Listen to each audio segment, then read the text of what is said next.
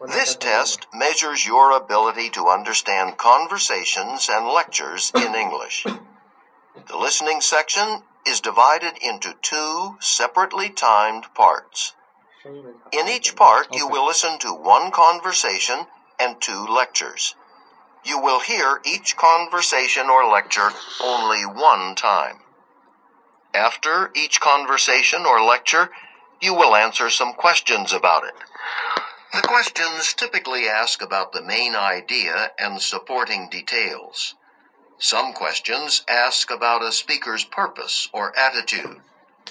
Answer the questions based on what is stated or implied by the speakers. You may take notes while you listen. You may use your notes to help you answer the questions. Your notes will not be scored. 好，Listen to a conversation between a student and a professor.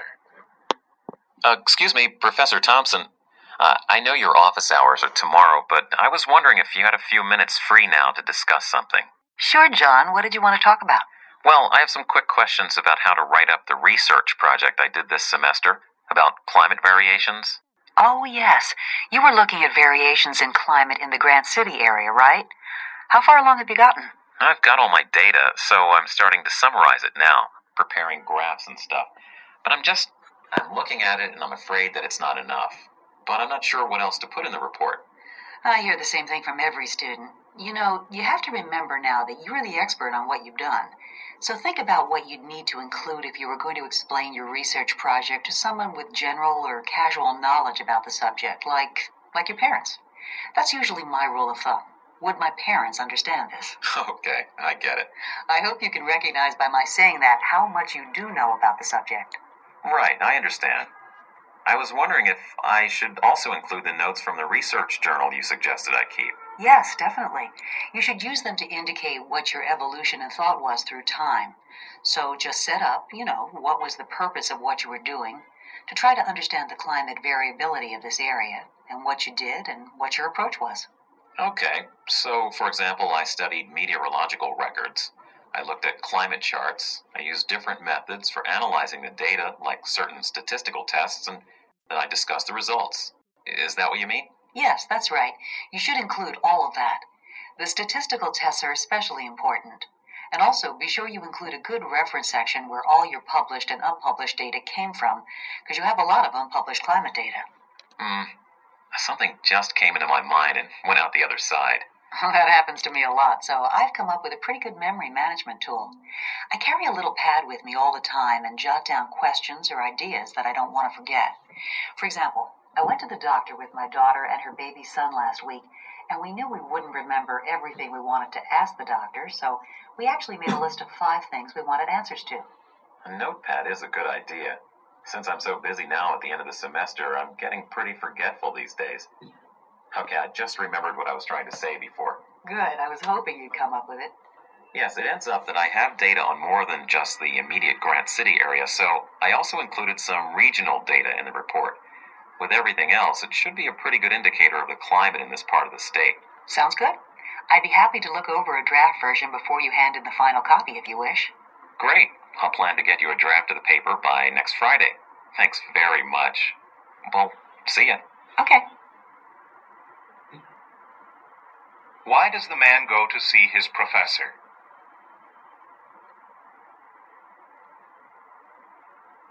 So why does the man go to see his professor? A. To borrow some charts and graphs from her. To borrow some charts and graphs from her. B. To ask her to explain some statistical procedures. To ask her to, to, to ask her to explain some statistical procedures. C. To talk about report he is writing. To talk about report he is writing. D. To discuss a, a grade he got on paper. To discuss a grade he got on paper. Next one.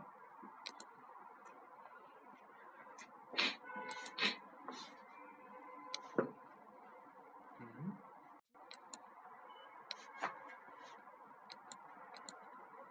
What information will the man include in his report?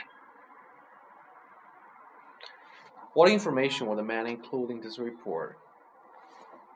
然后这个需要你们看一下。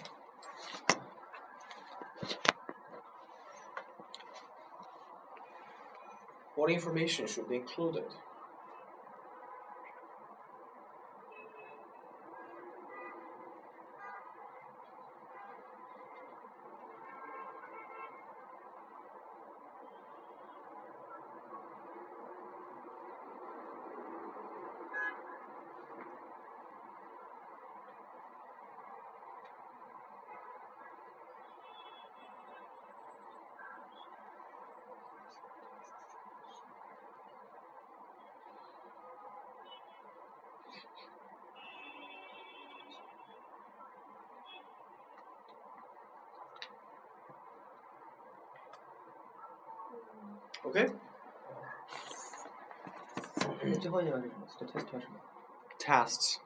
哦好。Next one. Why does the professor tell the man about the appointment at the doctor's office? So why does the professor tell the man about the appointment at the doctor's office? A. To demonstrate a way of remembering things. B. To explain why she needs to have to explain why she needs to leave soon. C. To illustrate a point that appears in his report. D. To emphasize the importance of good health. Next one. What does the professor offer to do for the man? So, what does the professor offer to do for the man? A. Help him collect more data in other areas of the state. B. Submit his research findings for publication. C. Give him the doctor's telephone number. D. Review the first version of his report. Next one. Listen again to part of the conversation, then answer the question. You know, you have to remember now that you're the expert on what you've done. So think about what you'd need to include if you were going to explain your research project to someone with general or casual knowledge about the subject, like like your parents. That's usually my rule of thumb. Would my parents understand this? Okay, I get it. I hope you can recognize by my saying that how much you do know about the subject. Why does the professor say this? I hope you can recognize by my saying that how much you do know about the subject. Right. So why does professor say that? A. To question the length of the paper. The length of the paper. B. To offer encouragement. To offer encouragement. C. To dispute the data sources. To dispute the data sources. D. To explain a theory. To explain the theory. All right. Next one. Listen to part of a psychology lecture. The professor is discussing behaviorism. Now, many people consider John Watson to be the founder of behaviorism, and like other behaviorists, he believed that psychologists should study only the behaviors they can observe and measure. They're not interested in mental processes. While a person could describe his thoughts, no one else can see or hear them to verify the accuracy of his report. But one thing you can observe is muscular habits. What Watson did was to observe muscular habits because he viewed them as a manifestation of thinking. One kind of habit that he studied are laryngeal habits. Watson thought laryngeal habits, you know, from larynx, in, in other words, related to the voice box. Laryngeal habits. 这是一篇新的是吗？对啊，啊，靠，刚才说了嘛，对吧没听到。 ？Psychology lecture. All right. 嗯，好，那你继续。 box. He thought those habits were an expression of thinking. He argued that for very young children, thinking is really talking out loud to oneself because they talk out loud even if they're not trying to communicate with someone in particular.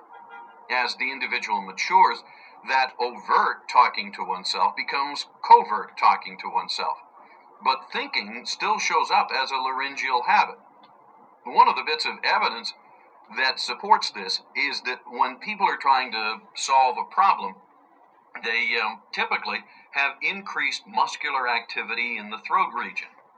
That is, if you put electrodes on the throat and measure muscle potential, muscle activity, you discover that when people are thinking, like if they're diligently trying to solve a problem, that there is muscular activity in the throat region. So Watson made the argument that problem solving or thinking can be defined as a set of behaviors, a set of responses. And in this case, the response he observed was the throat activity. That's what he means when he calls it a laryngeal habit. Now, as I am thinking about what I'm going to be saying, my muscles in my throat are responding. So, thinking can be measured as muscle activity. Now, the motor theory. Yes? Professor Blake, um, did he happen to look at people who sign? I mean, deaf people? Um, he did indeed. Um, and to jump ahead, uh, what one finds in deaf individuals who use sign language, when they're given problems of various kinds, they have muscular changes in their hands when they're trying to solve a problem. Uh, muscle changes in the hand, just like the muscular changes going on in the throat region for speaking individuals. So, for Watson, thinking is identical with the activity of muscles.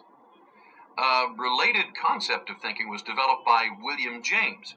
It's called ideomotor action. Ideomotor action is an activity that occurs without our noticing it, without our being aware of it. I'll give you one simple example. If you think of locations, there tends to be eye movement that occurs with your thinking about that location. In particular, from where we're sitting, imagine that you're asked to think of our university library. Well, if you close your eyes and think of the library, and if you're sitting directly facing me, then according to this notion, your eyeballs will move slightly to the left, to, to your left, because the library's in that general direction. James and others said that this is an idea leading to a motor action, and that's why it's called ideomotor action. An idea leads to motor activity. If you wish to impress your friends and relatives, you can change this simple process into a magic trick. Ask people to do something such as I've just described. Think of something on their left, think of something on their right. You get them to think about two things on either side with their eyes closed, and you watch their eyes very carefully.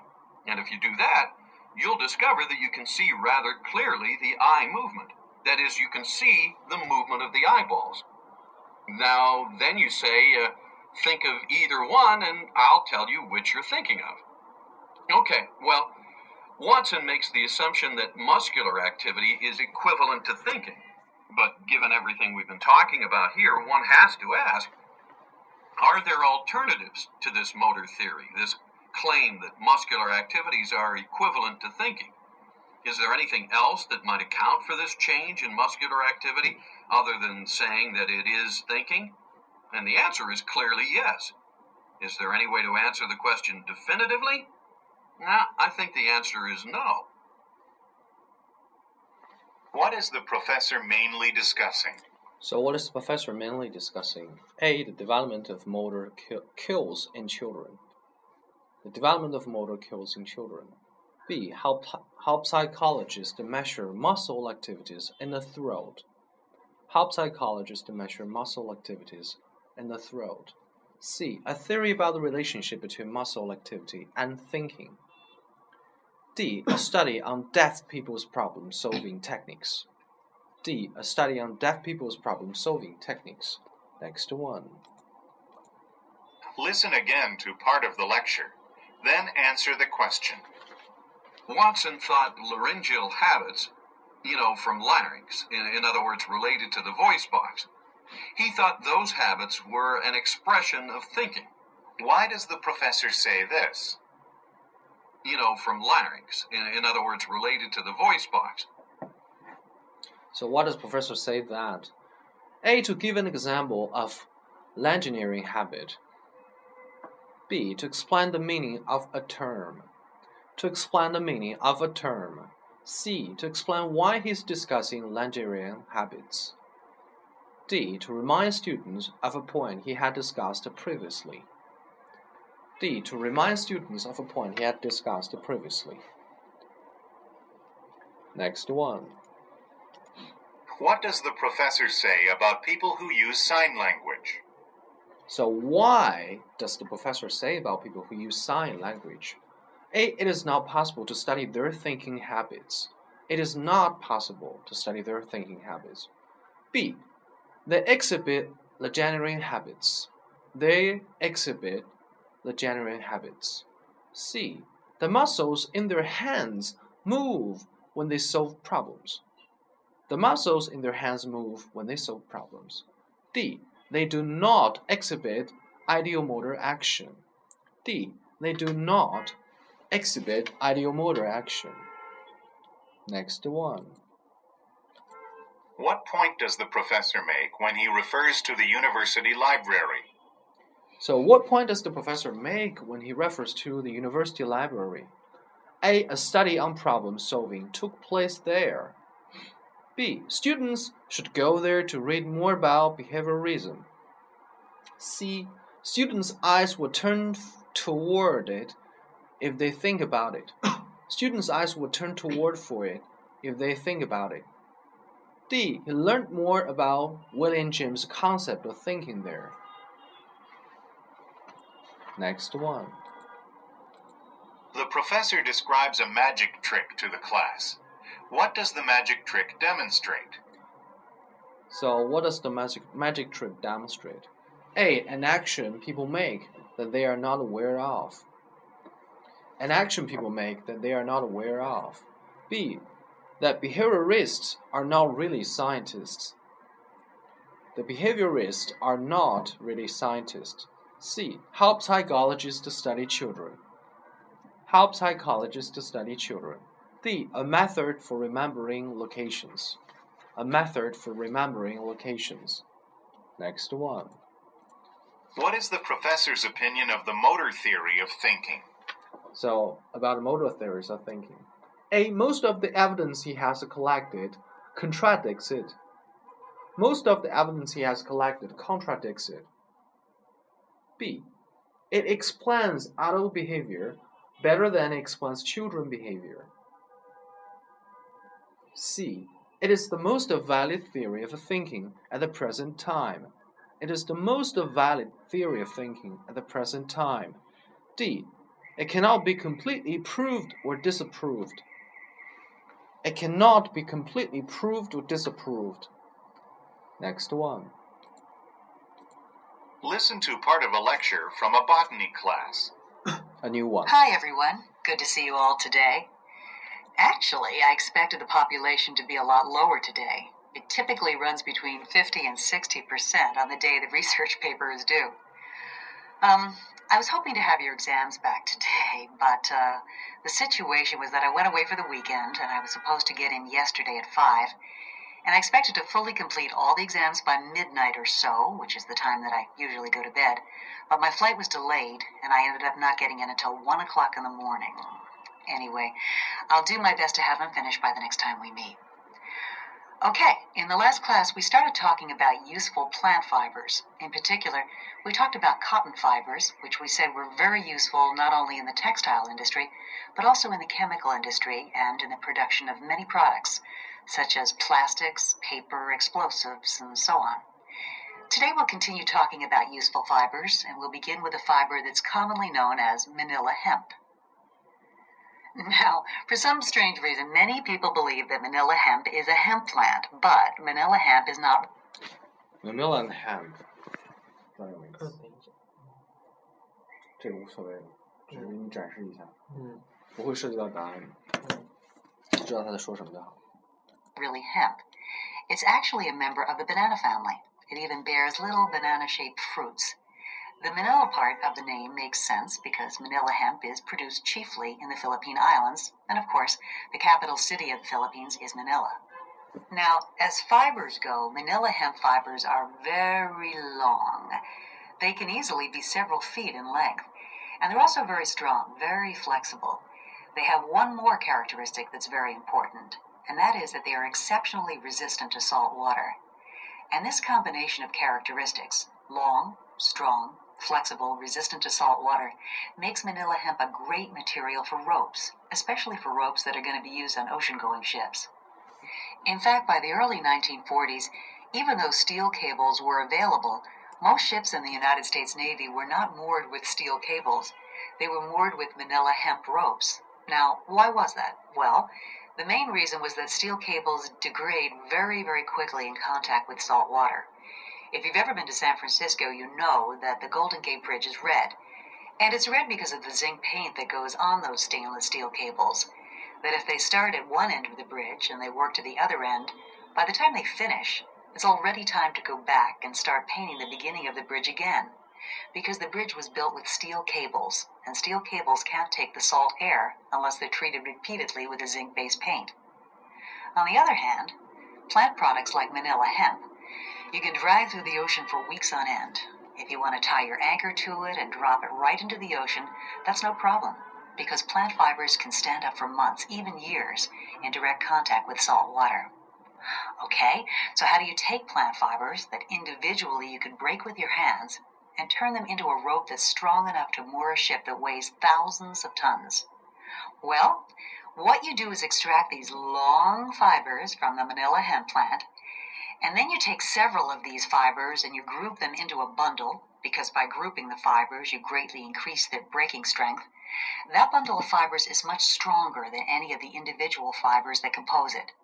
And then you take that bundle of fibers and you twist it a little bit, because by twisting it, you increase its breaking strength even more.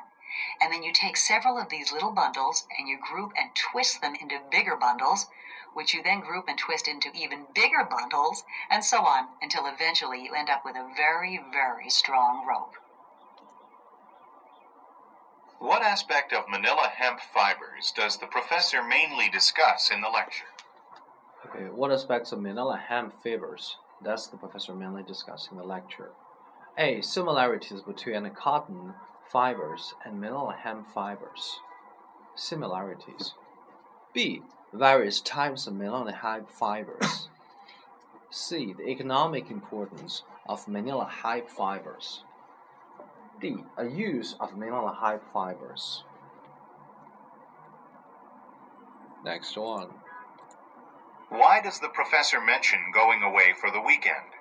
So why does the professor mention going away for the weekend? A. To tell the class a joke. To tell the class a joke. B. To apologize for not completing some work. C. To introduce the topic of the lecture. D. To encourage students to ask about her trip. Next one. What does the professor imply about the name manila hemp? So, what does the professor imply about the name Manila Hemp? A. It is a commercial brand name. B. Part of the name is inappropriate. C. The name has recently changed. D. The name was first used in the 1940s. Next one. Why does the professor mention the Golden Gate Bridge? So, what does she mention about the Golden Gate Bridge? A. To demonstrate a disadvantage of steel ca cables. Steel cables. B. To give an example of the creative use of color. Creative use of color. C. To show that steel cables are able to resist salt water. Able to resist salt water. D. able Cable. cable oh, no, to show that steel cable are able to resist hmm. salt water. D. To give an example of a use of manila hemp. A and B. A. To demonstrate the disadvantage of steel cable. B. To give an example of the creative use of color. Next one. According to the professor, what was the main reason that many ships used manila hemp ropes instead of steel cables? A. Manila hemp was cheaper. B. Manila hemp was easier to produce. C. Manila hemp is more resistant to salt water. D. Manila hemp is lighter in weight. Lighter in weight. Next one. According to the lecture, What are two ways to increase the strength of rope made from manila hemp fibers? 嗯双选。啊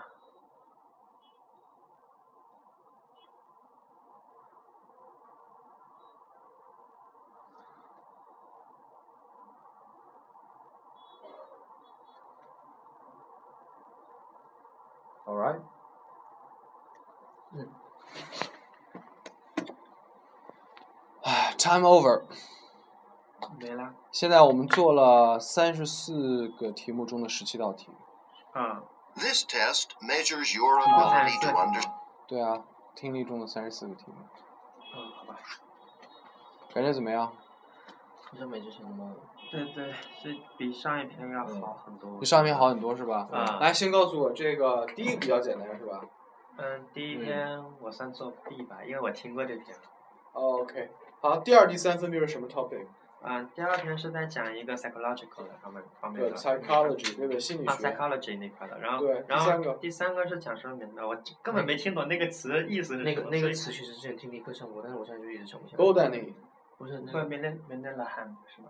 不，不是那个名字，是第三个 lecture 是一个什么科的 lecture？哦，我我在想是不是那个应该是一个，嗯，他之前有说，你们没听是吗？没听清，对，等一下那么 botany 你知道什么意思吗，chemical 什么的？chemical 是化学的。啊，对，botany 你知道什么意思吗？不知道。植物学。哦，不知道，不知道 B O T A N Y，来这个词儿记一下，botany。所以第二篇是一个心理学，第三篇是一个 botany 植物学的，所以他会说什么马尼拉汉这些东西，嗯对吧？我这我听到后面一直在想，它到底是个动物还是个植物？就 第三篇基本没有太听懂。来，第二篇他说了一个什么？第二篇谈的是什么？他讲了两个理论，the two theory，第一个就是刚刚那个什么那个名词 le le 那个 habit，那什么这里就给了那个，嗯，behaviorism，行为主义是吧不是不是不是这个是第二个，第一个是什么？第一个就是他给了一个单词叫它其实是一个那个 expression of thinking。哦，那个是 behavior reason 里面那个词哦，对吧哦？你们这个听的不是太明白啊。因为因为刚开始听，我以为在前面那个，所以我没听清。哦，是因为 behavior reason 这个理论里面涉及到了某个啊词，嗯对吧？这个词是个重要名词你们肯定是不知道的。然后然后是第一，他先是在讲这个，然后这后面讲到了一个是那个叫，呃，嗯、什么呃呃我我没记下那个词，反正是什么 action，我知道那个名字。我拼 ideomotor action，嗯，对对，我没拼清，我没拼对。你讲它里面会给你一些根本听不懂的词，但是它基本上都会给你解释的。对，它所以你要通过解释。第二篇基本就全部在解释这两个理论这样。对。是，但它解释的是什么呢？嗯，就是上面的那个的话是不是一个 expression of thinking？嗯对，嗯就是说就就是说那个嗯嗯，thinking is a ma 嗯那个 Can mas be- mental activity。嗯，哪个部位的 muscle？嗯，lex lecture 就是这里头。嗯，是。嗯，lex 那个是怎么读啊？然后呢？然后是他，然后中间还提到一些什么那个 deaf people 啊什么，或者是那些就是什么 people？deaf deaf 但 deaf 还是 deaf 啊 deaf people deaf，我难怪我这里听后面听的不太对 deaf deaf deaf people。对然后这边讲到说他们的那个他们是通过嗯 method changing hand，嗯对吧？嗯，然后是，然后这边差不多这样，然后是下面那个那个理哎那个 action，他说的是 eye movement，嗯这是个例子，对对，就是说就是通过一个例子来解释，就是说嗯那个 eye movement。好，这篇第三篇呢？第三篇在讲那个人类的 hand，第三篇听懂多少？我觉得我大部分都听懂，重要呢？一半吧，我觉得，因为刚开始前面那听懂他说的是什么呢？嗯，就知道是植物学后就会好解释很多。他会大家讲的是那个，呃，先是讲那个 men Mendel hand 的一个，叫叫 flexible long and 什么什么什么，嗯嗯然后这接着讲到他们在那个那个什么 soft water，嗯，然后后什么什么 water？那个那个什么 soft soft Soft soft 还是什么？我没听清。你们猜一猜什么意思？咸对吧？salt water。咸水吧，因为是有 A 什么 T ocean 什么的。哦，salt。嗯。然后，然后下面有讲到那个，嗯、那个是那个 bridge 那边，他这边用这个 bridge，然后还讲了一些，讲了一下这种 vanilla hemp 和另外一个什么 cable 的那个什么东西的 Steel 对比 cable steel cable 的一个对比。正要听到这些了吗？嗯。正要你下面听到的是什么？我后面好像是从这个画这边，然后我就没怎么没怎么记得到了。是吗对？你们觉得他语速怎么样呢？这三篇？也就第三篇快一点。第一篇拍的，第一篇第一篇呃。这样第一篇说一说第一篇是什么？就是有一个，我看一下，就是他有一个学生，然后去问他的 professor，就是关于说他那个呃 report 里面要包含什么，要怎么写。对，是个什么 report？climate 什么意思？climate 气候气象学气象学的。然后呢？然后就是老师给的建议的话，就是说要把你呃所需要的一些，就是囊括的有需要包括一些，比如说什么 references，然后一些什么，我看一下啊，哎，我记得啥？就还有什么什么 note 那一些的都要全部都有没有说一些这个，就是说呃思维的方法，包括你应该怎么想一个问题啊？有思维方法啊，那个不算思维。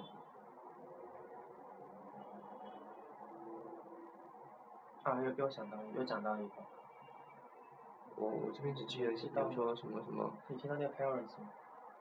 那个我就思维方法在那里有一个。那个我觉得是个例子，不是吗？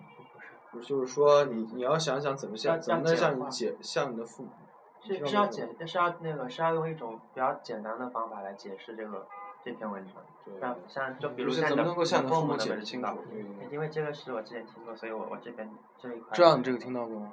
我听到 Paris，但是我没有听到就是那段是吗？对。OK，还听到什么后面？后面还说。对，为什么要说 hospital？这也是其中的一个题目。有听到这个吗？hospital 我没听到。就不是他举了例子说他要他带带带看看看看你带去好。天话你不要说，因为你你你之前做过，你看过答案是吧嗯，对，看过。？OK，这样你说。就是我后来也听到那个我没听到 hospital，但是我听到就是他的。就是说带他的女儿，然后去但你这儿听出他的意图是要干什么吗？没听出来是吧？没听出来。所以一般他就问的，首先是 idea 对吧？嗯。然后 purpose 意图，或者是 attitudes，就是三点，对吧？所以你们要区分区分这个 idea、purpose 和 attitudes 有什么区别呢？比如像问到这个，像第一段里面好像也说了一个，等一会儿。第一段里面这个 professor 说，as you should know，blah blah blah blah blah，对吧？这是一题，这个就是 attitudes，对不对？嗯。那么 idea 和 purpose 有什么区别？嗯。idea 和 purpose。尤其尤其是这种课堂的 idea 和 purpose 有什么区别？Idea 是一个比较理论性的东西。purpose 呢 purpose 是那种，哦，怎么说呢？就是，比如说你刚才那个医院的例子，嗯嗯啊，他举这个就是一个 purpose，对吧？举一个例子有个 purpose，对不对？对。你要听出它的 purpose 是什么，对不对？所以呢，要听这个上下文的一些联系，对不对？嗯呃，idea 的话，比如涉及到像这个像第三篇植物学的那个那些专业的知识，对吧？嗯那都是关于 idea。然后他后面会问到一些这个 purpose，包括 attitudes 的东西。嗯所以基本上托福的听力都是这么三个层次。第一个层次问你基本的 idea，你要听清楚；第二就是你要知道它的一些 purpose，它里面这么做那么做的 purpose。然后它有一些 attitudes，我之所以这么说，是表达我一个什么态度，对吧？嗯。就考这三点，嗯，明白了吧？好，那咱们听一下答案吧。